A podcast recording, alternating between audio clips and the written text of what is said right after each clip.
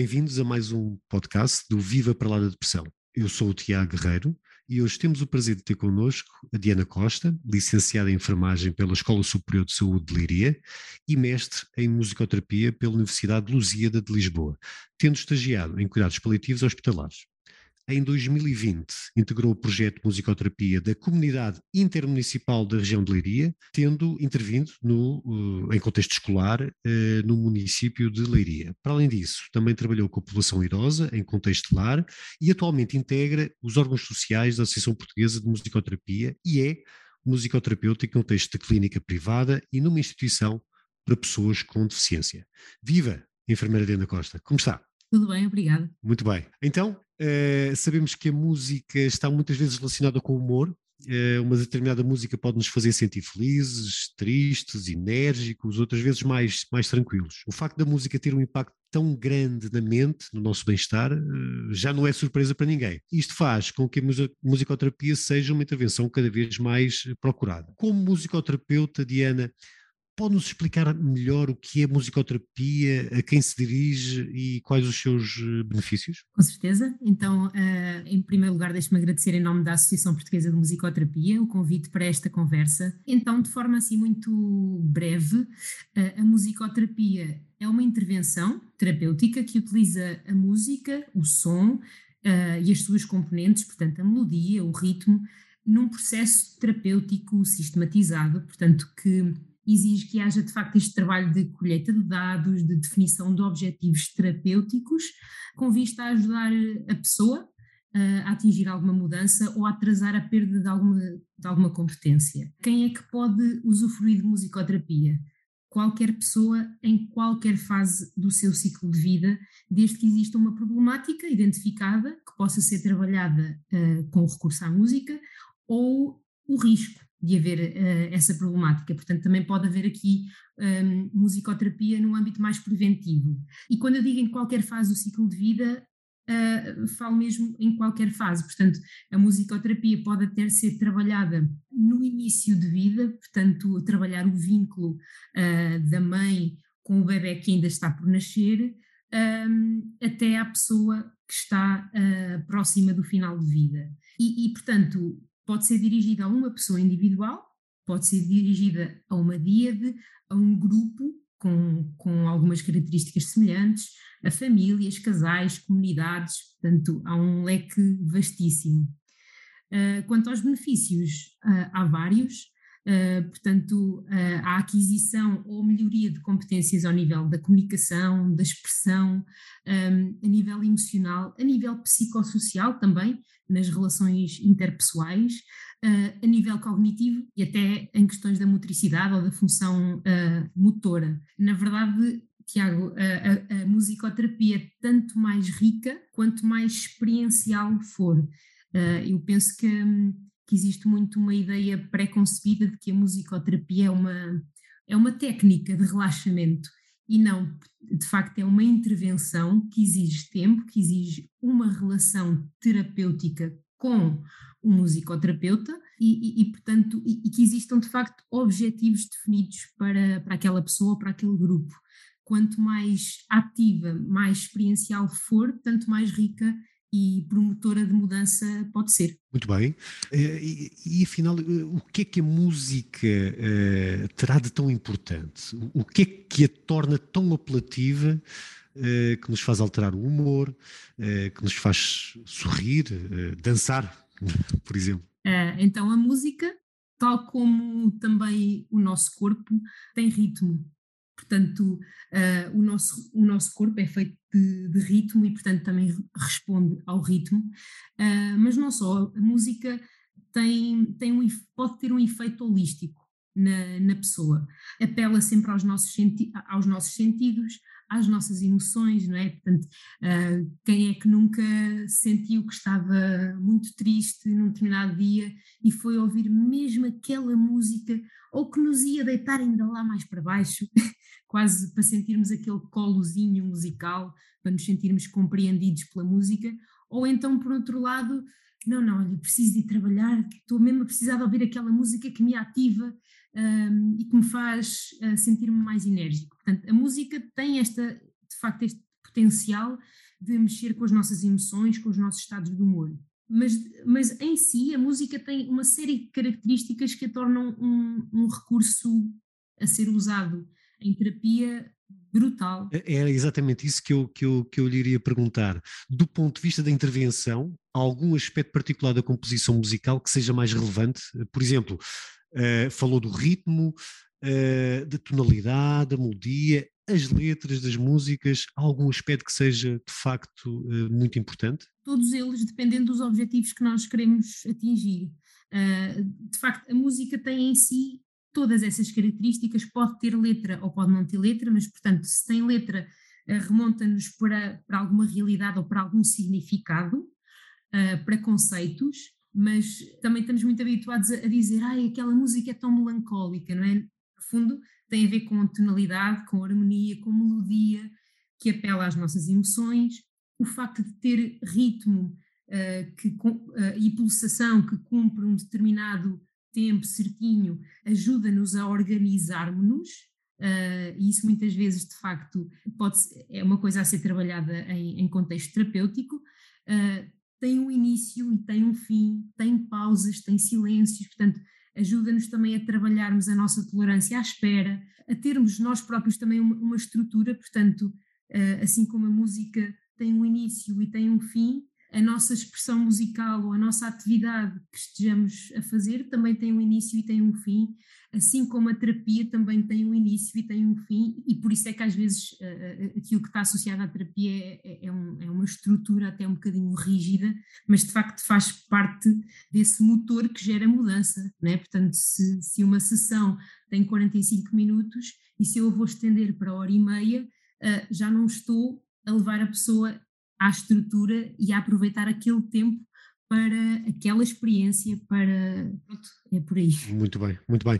Antecipo, portanto, que uma, que uma sessão de musicoterapia tenha também ela um ritmo muito, muito, muito marcado. Como é que se caracteriza especificamente uh, uma, uma, uma sessão de, onde se intervém uh, através da música? Contrariamente, apesar de ter uh, de facto uma estrutura no tempo, não é habitual que a sessão de musicoterapia cumpra uma estrutura rígida. Portanto, eu, terapeuta, não vou com uma ideia muito clara do que é que eu vou fazer com aquela pessoa, porque é a pessoa que me traz. Ok, isso é interessante. Ou seja, à semelhança de uma, de uma, de uma consulta de psicoterapia, por exemplo, não é o psicólogo que vai dizer, ok, hoje vamos falar sobre isto, isto e aquilo. Não, é a pessoa que traz, ou o terapeuta espera que a pessoa uh, traga algum assunto. Quando isso não acontece, eventualmente o musicoterapeuta pode propor ou pode uh, iniciar um, a sessão com, com, uma conversa. Isto acontece muito com adultos, uh, ou seja, com as crianças não é habitual de facto haver uma estrutura. Uh, e a criança, nesse aspecto, tem muito mais facilidade em, em aceder à experiência musical do que o adulto que vem já com uma série de defesas e, e com uma série de. Ideias pré-estabelecidas, pré não é? Pré-estabelecidas e até alguma dificuldade em voltar ao lúdico claro. de forma espontânea. O adulto é menos espontâneo do que a criança, Exato. por norma. Uhum. E, e, já agora, e já agora, eh, serão válidos todos os géneros musicais? Quem é que seleciona uh, as músicas? Já sei que, portanto, uh, também uh, o paciente poderá sugerir a música pelo, pelo que disse, não é? Sim. É assim que funciona habitualmente? Não há propriamente uma, uma, uma fase em que se selecionam músicas, aliás, um, o musicoterapeuta convém uh, saber ou, ou, descobrir as músicas da afetividade daquela pessoa e de facto, se a pessoa uh, nos disser, tanto melhor, se não tentar uh, obter essa informação através das pessoas significativas. mas de facto, tem que ser mesmo a música que é significativa para a pessoa ou as sonoridades. Uh, que sejam da sua afetividade, um, e às vezes, então, no trabalho com o adulto, essa primeira conversa de tentar perceber os gostos musicais cria logo pontos de contacto, pontos de conexão e ajudam a pessoa a desbloquear um bocadinho um, e a disponibilizar-se para a experiência musical, porque a ideia é sempre tentar levar a pessoa à experiência e não propriamente à atividade passiva. Uh, e, e aí, de facto, qualquer género musical é válido porque aquilo que for significativo gera emoção e se gera emoção é material a ser, a ser trabalhado. Exatamente. Eh, e falando especificamente, por exemplo, de, de casos de, de depressão, doentes com patologia depressiva, em que a pessoa apresenta, portanto, um transtorno que pode interferir uh, com a forma como a pessoa uh, se percepciona uh, a si própria e pensa sobre, sobre situações da vida, de que maneira é que a musicoterapia poderá complementar as múltiplas abordagens terapêuticas disponíveis e beneficiar este tipo de doentes? Na pessoa que sofre de, de patologia depressiva ou, ou ansiosa, nós nunca trabalhamos na doença Aliás, tentamos sempre ir buscar e trazer ao de cima o lado saudável da pessoa, mesmo que a doença possa ser o ponto de partida. Uh, até porque por detrás do, do chavão uh, depressão ou ansiedade existem questões, aspectos muito basilares, muito primários de, de insegurança, de, de, medos irracionais, tristeza, uh, Portanto, coisas que podem ser trabalhadas, que depois, não é? Portanto, todas elas uh, exponenciam e criam a patologia, não é? Que nós estamos habituados a ouvir, mas na verdade tudo aquilo que está por detrás uh, pode ser trabalhável e, portanto, num espaço e num tempo em que há uma relação com, com um técnico especializado uh, que tem uma determinada postura, uh, portanto, que está investido numa relação de ajuda a relação essa que exige tempo uh, e dedicação, é meio caminho andado para que de facto a pessoa um, possa disponibilizar-se uh, a, essa, a essa mudança. Um, e portanto, até mesmo na musicoterapia propriamente dita, nós usamos, por exemplo, uma técnica muito, muito, muito frequente, porque podemos ter vários vários tipos de técnicas, algumas mais estruturadas e outras menos estruturadas ou nada estruturadas. Uh, e uma das técnicas menos estruturadas que nós utilizamos é a questão da improvisação, em que a pessoa uh, não precisa de saber tocar, não precisa nunca de ter tocado um instrumento na vida. Quem convém saber e dominar algum instrumento é o musicoterapeuta. Um, ah, mas mergulhar a uma experiência em que é convidado a tocar livremente, uh, e de facto isto é um exercício muito difícil, principalmente para a pessoa adulta, um, em que tem que mergulhar de cabeça numa atividade que não domina, que, que, que pode ser um fator de muita insegurança, mas ser recebido, ser suportado e validado pelo técnico que tem à frente, né? porque depois a pessoa nunca espera sentir, sentir esse suporte e sentir-se capaz de, de aceder àquela atividade que não domina.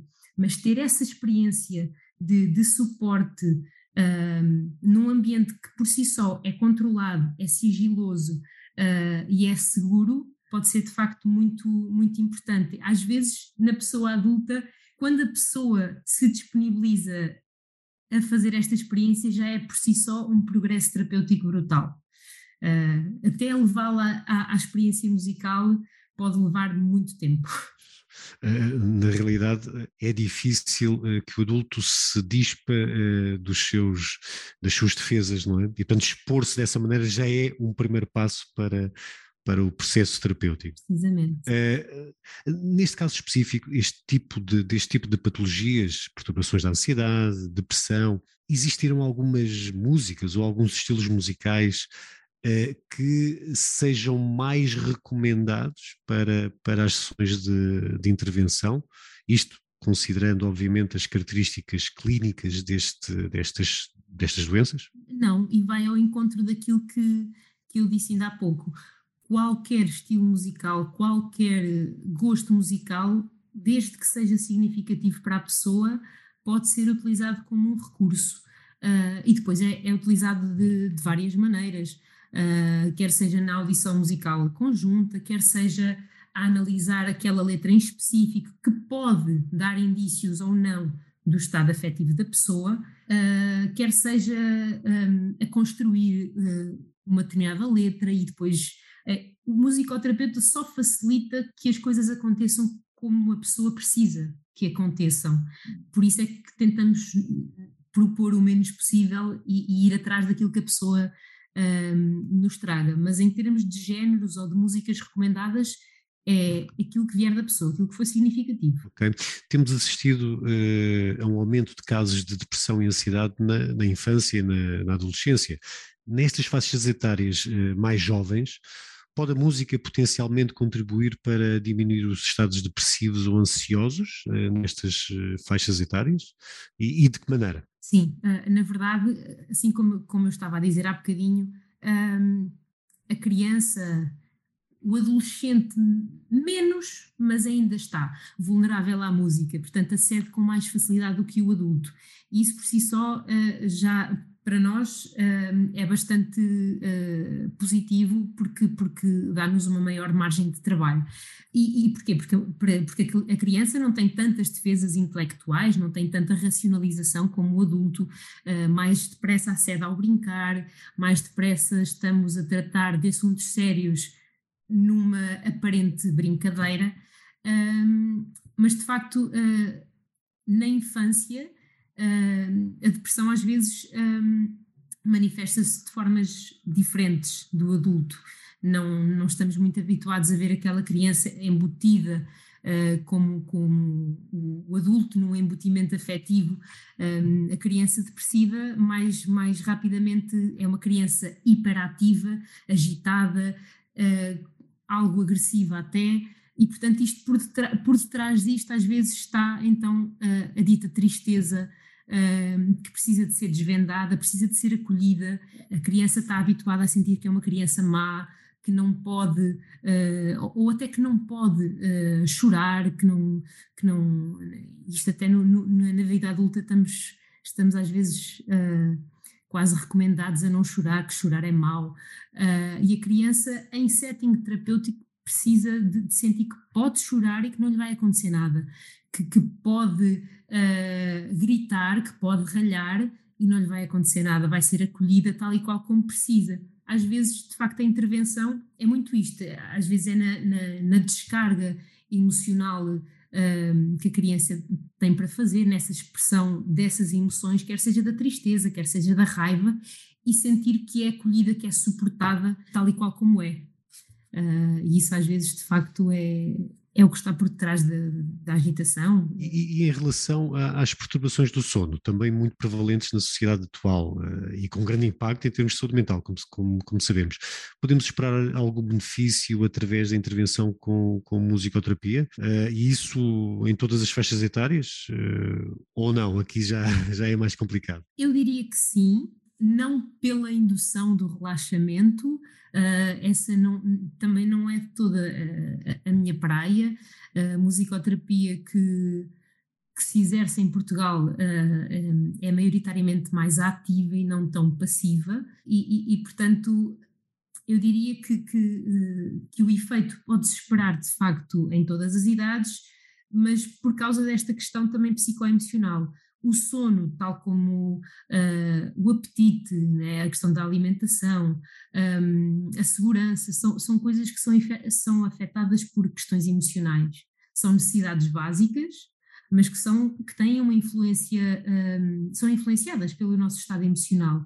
E se, se, estamos a trabalhar na expressão emocional da pessoa, quer ela seja criança, quer seja adulta, na, se estamos a intervir e a trabalhar com o lado uh, saudável da pessoa, a, a, a, investir na realização pessoal, portanto, espera-se que, que atingir um certo equilíbrio emocional que em qualquer processo terapêutico pode sempre passar por uma fase de desarrumação grande e aparente retrocesso, mas que faz parte de, do ajuste, mas portanto espera-se que de facto aconteça essa, esse equilíbrio, essa estabilização. E assim como, como tantas vezes estabiliza o apetite, também estabiliza o sono, uh, estabiliza também as explosões de raiva, uh, portanto eu incluiria o, sono nesta, nestas questões, sim. Muito interessante.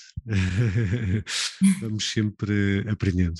Eh, no entanto, chegamos ao fim eh, de mais um podcast do Viva para lá da Depressão. Agradeço muito à, à enfermeira e musicoterapeuta Diana Costa pela participação e pela partilha sobre um tema uh, muito pouco conhecido do grande público, que é, uh, em particular, a musicoterapia. Muito obrigado. Obrigada eu também, em nome da associação e em nome pessoal.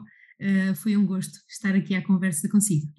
Obrigado. Obrigado a quem nos está a ouvir e faço desde já o convite para continuar a seguir-nos na próxima semana com um novo convidado e um novo podcast. O tema é o mesmo: saúde mental sem dramas nem preconceitos. Aproveite também para visitar www.vivaparaladepressão.pt, onde terá ao seu dispor informação isenta e rigorosa sobre saúde mental.